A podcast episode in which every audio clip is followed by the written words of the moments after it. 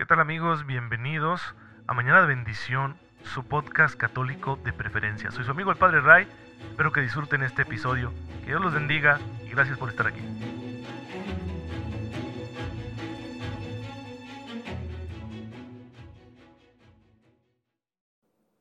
Muy buenos días queridos hermanos, muy feliz jueves eucarístico, bienvenidos a su podcast católico favorito, Mañana de Bendición, soy su amigo el Padre Ray, espero en Dios que se encuentren muy pero muy bien gozando de cada cosa buena que el Señor quiere darnos porque nos ama, gozando de su gracia, que hay que aprovechar para ir al cielo, porque para eso es la gracia. La gracia de Dios no es para vivir una vida cómoda, es para vivir una vida de entrega, una vida de servicio, una vida de amor al prójimo. Para eso es la gracia y hay que aprovecharla. Es la mejor manera de agradecer a Dios este gran don que nos da todos los días a los que hemos renacido por el bautismo y de alguna manera también a todos los hombres y mujeres de buena voluntad. El día de hoy la iglesia celebra a San Pedro Claver, un santo muy especial por su valentía y su entrega. Él nace de una familia de campesinos sencillos en el siglo XVI, hacia finales del siglo XVI, en España. Eh, de joven va a demostrar una cierta inteligencia, y esto lo va a llevar a que estudie en la Universidad de Barcelona, a pesar de sus orígenes humildes. Y a los 19 años se siente llamado a ser jesuita e ingresa a la Compañía de Jesús. Va a un colegio en Mallorca, un colegio de los jesuitas, donde se preparaban estudiando la etapa filosófica, y ahí va a conocer al portero del colegio. El portero del colegio es un santo, San Alonso Rodríguez. Es un hombre muy espiritual, un hombre de mucha oración, y ese encuentro de Pedro Claver con Alonso Rodríguez va a ser providencial. Porque San Alonso recibe una revelación, una inspiración de cuál va a ser la misión del joven Pedro. Así que lo anima a que se vaya a evangelizar los territorios españoles en América. Pedro Claver cree en esta inspiración y con gran fe le pide a sus superiores que lo envíen hacia la Nueva Granada, ¿sí? lo que es hoy Colombia, va a terminar de estudiar su teología en Santa Fe, en Bogotá, y ahí va a estar eh, algunos años, luego pasará a Cartagena, en la costa de Colombia, donde será ordenado sacerdote un 20 de marzo del año 1616. Cuando está en Colombia se da cuenta de la terrible injusticia que supone la esclavitud institucional, institucionalizada que eh, estaba presente desde Colón, desde el segundo viaje de, Colón a las tierras recién descubiertas, descubiertas ya sabemos entre comillas, descubiertas por el viejo mundo, pero siempre conocidas para los pueblos nativos. Y aunque los eh, pueblos nativos oficialmente nunca fueron sometidos a la esclavitud, sí se permitió la esclavitud de la población negra traída de África, donde había mucha venta de esclavos y entonces los españoles se trajeron a muchos para hacerlos trabajar en las minas, en los puertos, en las plantaciones, en los territorios recién conquistados. Así que es una tragedia que afectó durante esos siglos, durante el siglo, finales del siglo XVI, todo el siglo XVII, aún en el siglo XVIII, afectó muchísimo a la población de origen africano que vivía en los territorios españoles. Y bueno, pues eh, imagínense, Cartagena es un puerto, es un centro de una gran actividad económica y por ahí pasan muchos esclavos venidos de Guinea, del Congo y de Angola, donde los mismos eh, jefes de las tribus vendían a sus súbditos como prisioneros, como esclavos y allá llegado a las tierras americanas se usaban como eh, trabajo forzado en la agricultura, en las minas, en la construcción, etc. Pues ahí va a empezar a ejercer su ministerio el padre Pedro Claver y va a sentirse muy herido en su corazón por esa situación de esclavitud, de sufrimiento, de injusticia que están viviendo eh, todas estas personas eh, que, que han llegado desde África al continente americano. Pues no resiste eh, ver esta situación y va a dedicarse a ellos. Va a dedicarse a formarles cristianamente, a defender sus derechos, a proveerles en sus necesidades va a ser algo muy contrario al sentir social de su tiempo, pero es que los discípulos de Jesús siempre tenemos que estar abiertos a eso, a actuar como lo haría el Señor. Y fíjense que hemos mencionado aquí en Mañana de Bendición ¿Cuántas barreras sociales rompió el Señor porque no eran justas? Bueno, pues también nosotros tenemos que sentirnos invitados a eso y fue lo que hizo San Pedro Clavero. Organizó un grupo de intérpretes porque los esclavos venían de distintas nacionalidades, hablaban distintas lenguas y los instruyó para que fueran catequistas y empezó así a evangelizarlos.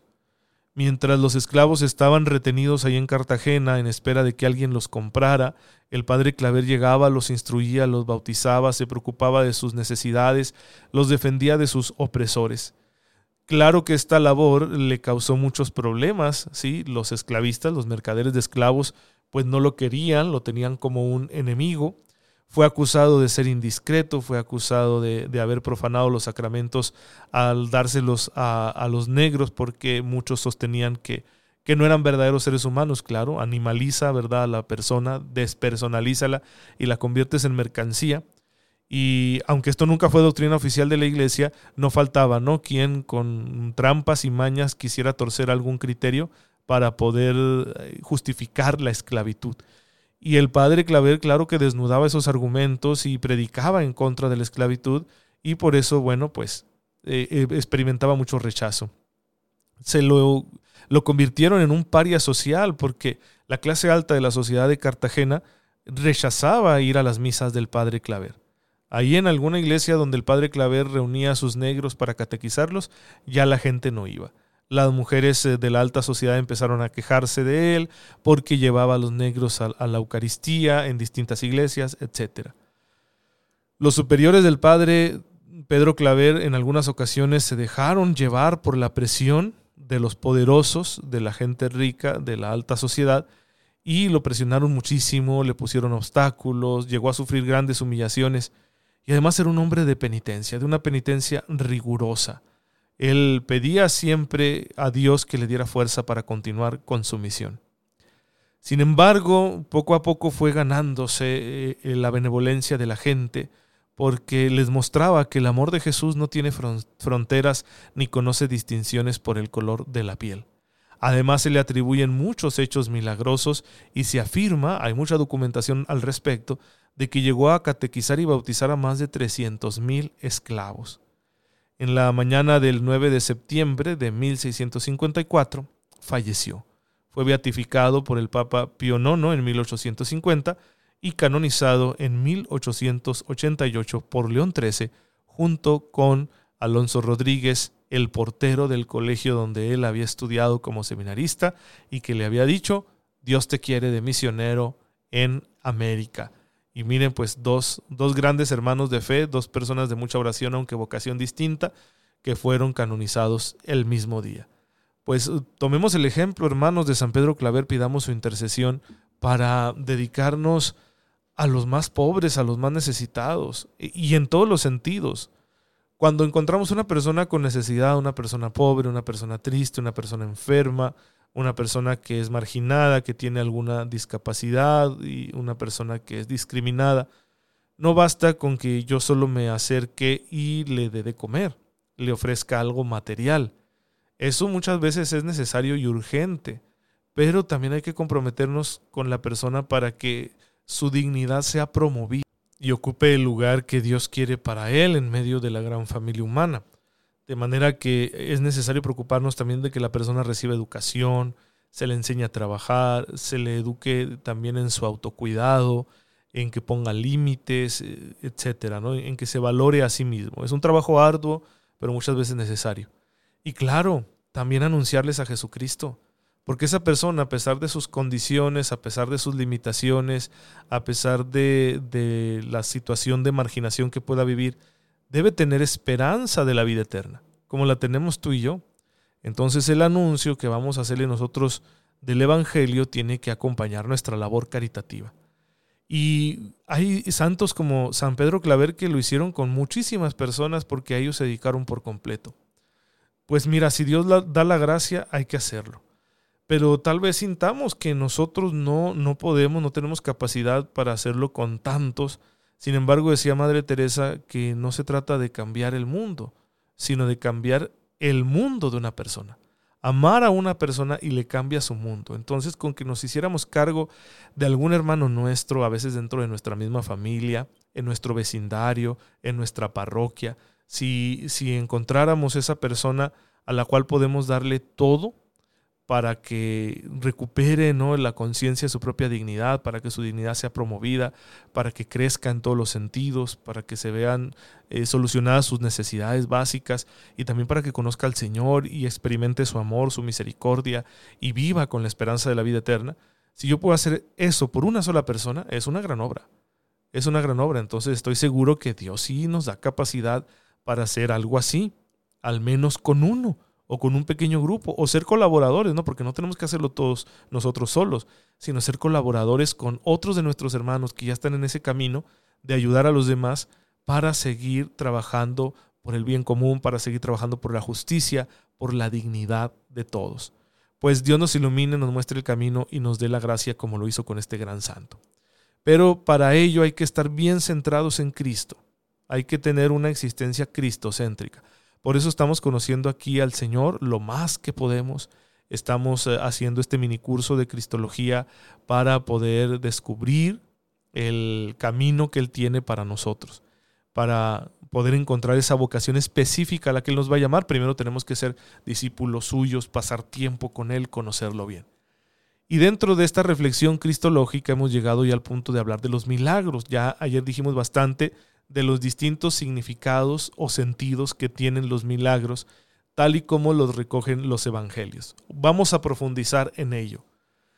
Los milagros vienen a ser acciones de Jesús, que es Dios y hombre, que confirman su mensaje. Y si el centro, el núcleo del mensaje de Jesús es el reino, entonces los milagros son signos que confirman la llegada del reino, de la era mesiánica. Por eso, cuando Juan el Bautista, por ejemplo, le manda preguntar a Jesús que si hay que esperar a otro o que si él es el Mesías, Jesús responde, esto lo van a encontrar ustedes en Mateo 11 del 4 al 5 o en Lucas 7 del 18 al 23. Jesús dice, vayan y cuéntenle a Juan lo que escuchan y ven. Los ciegos recobran la vista, los cojos andan, los leprosos quedan limpios y los sordos escuchan, los muertos resucitan y se anuncia a los pobres la buena nueva. Entonces Jesús afirma que sus propias acciones milagrosas, portentosas, son una confirmación de que esta es la era mesiánica y Él es el Mesías. Las curaciones, los exorcismos dan testimonio, según Jesús, de que el reino de Dios ha llegado finalmente. Dice también Jesús en Mateo 12:28, si por el Espíritu de Dios expulso yo a los demonios, significa que el reino de Dios ha llegado. En su predicación Jesús pretende destruir el dominio de Satanás que subyuga al hombre por medio del pecado, la enfermedad y la muerte. Ojo, con esto no queremos decir que sea el demonio el que produzca las enfermedades. No. Sin embargo, se vale de esas realidades, pecado, enfermedad y muerte, para llevar al hombre a una vida contraria a la voluntad de Dios. Por eso, mediante la conversión, curaciones y exorcismos, Jesús destruye el reino de Satanás y libera al hombre. Entonces los milagros de Jesús aparecen como un signo de salvación, porque el reino, recuerden que no es una realidad sociopolítica, el reino es la experiencia del amor de Dios que nos salva y que transforma nuestra vida. Entonces los milagros muestran la potencia de Dios que hace al hombre victorioso sobre el pecado, la enfermedad y la muerte, sobre Satanás. Por eso los eh, investigadores, los teólogos que se dedican a analizar los milagros tal y como los narran los evangelios, pues eh, nos dicen que cuando Cristo obra un milagro, invita al mismo tiempo a la conversión y a la fe en su misión. Que un prodigio así esté ligado a la conversión interior es un hecho único que acompaña la presencia de Cristo, porque el reino tiene que nacer en cada corazón. Entonces, es Jesús quien nos ayuda a entrar en el reino con los signos. Cuando realiza un milagro está apelando a nuestra voluntad para que quedemos convencidos de que Él es realmente el Mesías y así podamos entrar en el reino. Por eso Jesús exige la fe. ¿sí? Crean en mis obras, crean en los milagros. Y cuando sucede una sanación o alguna experiencia de ese tipo, Jesús confirma lo que ha pasado diciendo, tu fe te ha salvado. Si el milagro no es un hecho mágico, si no es porque simplemente, ah, casualmente toqué a Jesús y entonces ya mi vida fue mejor. No, era gente que tenía fe, ¿sí? En Marcos 5:34 Jesús lo dice, tu fe te ha salvado. Es decir, tu fe ha alcanzado de mí, me ha robado en un sentido así romántico, ¿no? Como cuando decimos me robaste el corazón. Jesús nos podría decir, tu fe me ha robado un milagro. Tu fe ha alcanzado un milagro del poder de Dios. Por eso Jesús se niega a realizar milagros simplemente para suscitar admiración. No es su objetivo. Donde no hay fe, como en Nazaret, que dudaban mucho de él porque lo conocían desde niño, pues solo hizo unos pocos milagros, ¿sí? Ahí podría haber mostrado más con abundancia, ¿no? Pero como no creían, no hizo milagros. Jesús quiere la fe, no la simple curiosidad o la arrogancia de quien dice, a ver, demuéstranos que eres el Mesías. Eh, ante Herodes eso está muy claro, ¿no? Jesús se niega a hacer un milagro ante Herodes porque Herodes busca el milagro por curiosidad. Solo los que están dispuestos a abrirse al reino pueden esperar milagros de Jesús. ¿Cuántas veces tú y yo hemos pedido un milagro, pero lo hemos pedido así? Con arrogancia, con altanería, así como, a ver, Dios, confírmame que existes. O por curiosidad, no, ay, yo quisiera ver alguna cosa extraña. Y por eso no lo vemos. Porque no es el objetivo. Los milagros van a ser fruto de un encuentro con Cristo que es producto de la fe. Claro que esos milagros refuerzan nuestra fe, pero vienen a darse cuando nosotros creamos ese espacio para que Jesús actúe. Es decir, tiene que haber un acto de confianza previo. Y esos actos de confianza son fruto de la gracia que ya vive en nosotros, son, son acciones del Espíritu Santo en nosotros. Por eso siempre hay que pedir un aumento de fe. Aumentame la fe, le dijo aquel hombre a Jesús cuando le rogaba por su hijo, ¿sí? Aumentame la fe. Jesús tiene una exclamación muy, muy fuerte, ¿no? Cuando sabe que muchos han testificado sus milagros, pero aún así no han creído. Porque efectivamente el, el beneficiado del milagro, el que lo recibía, pues era una persona con fe. Más no todos los que estaban alrededor, es decir, muchos veían el milagro, pero no precisamente todos tenían fe. Por eso encontramos expresiones como esta de Mateo 11, 20, 24. Ay de ti, Corosaín, ay de ti, Betsaida, porque si en Tiro y en Sidón se hubieran hecho los milagros que se han hecho ante ustedes, tiempo hace que en Sayal y en ceniza se habrían arrepentido. Por eso les digo que el día del juicio habrá menos rigor para Tiro y Sidón que para ustedes. Y tú, Cafarnaúm, hasta el cielo te vas a encumbrar, hasta el Hades te hundirás porque si en Sodoma se hubieran hecho los milagros que se han hecho ante ti, aún subsistiría en el día de hoy. Por eso les digo que en el día del juicio habrá menos rigor para la tierra de Sodoma que para ti. Mateo 11, 20, 24. Qué terrible frase de Jesús. Pero es que es cierto, en estas comunidades alrededor del lago de Galilea, donde Jesús ejerció gran parte de su ministerio, mucha gente, a pesar de haber contemplado sus milagros, se rehusó a creer en él. Cuánta dureza de corazón para que veamos cómo la fe juega el papel más importante. Jesús no hizo los milagros para suscitar la admiración de estas personas, de los habitantes de estas ciudades, pero si ya los vieron y aún así no creen, pues es que su corazón es muy duro. Por eso la fe es el elemento principal que Jesús busca en nosotros para que se sucedan estos signos, que son de distinta índole sanaciones, liberaciones, también vamos a decirlo, el consuelo, ¿no? De recibir la, la, buena nueva y saber que soy perdonado por Dios, que es el milagro más grande. En fin, seremos testigos de todo ello si tenemos fe. Jesús espera también la conversión, una fe que se vuelva una fuerza operativa en la vida de la persona.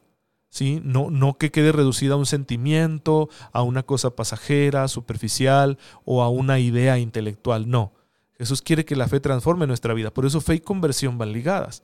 La fe debe producir en mi vida un movimiento, un giro, que en principio es afectivo. Es decir, en, primer momento, mi conversión es que yo ya no ponga mi corazón en las cosas de este mundo, sino que ponga mi corazón en las cosas más importantes, las del reino de los cielos. Pues bueno, hermanos, hay que pedirle al Señor que nos dé esta gracia de una fe verdadera, una conversión auténtica. Te bendecimos, Padre, porque en tu Hijo Jesucristo, a través de sus milagros, nos has mostrado tu poder. Ayúdanos a tener una fe viva que nos permita experimentar este gran poder todos los días de nuestra vida, especialmente al sabernos amados y perdonados, y que así nos convirtamos con un corazón sincero. El que vive y reina por los siglos de los siglos. Amén.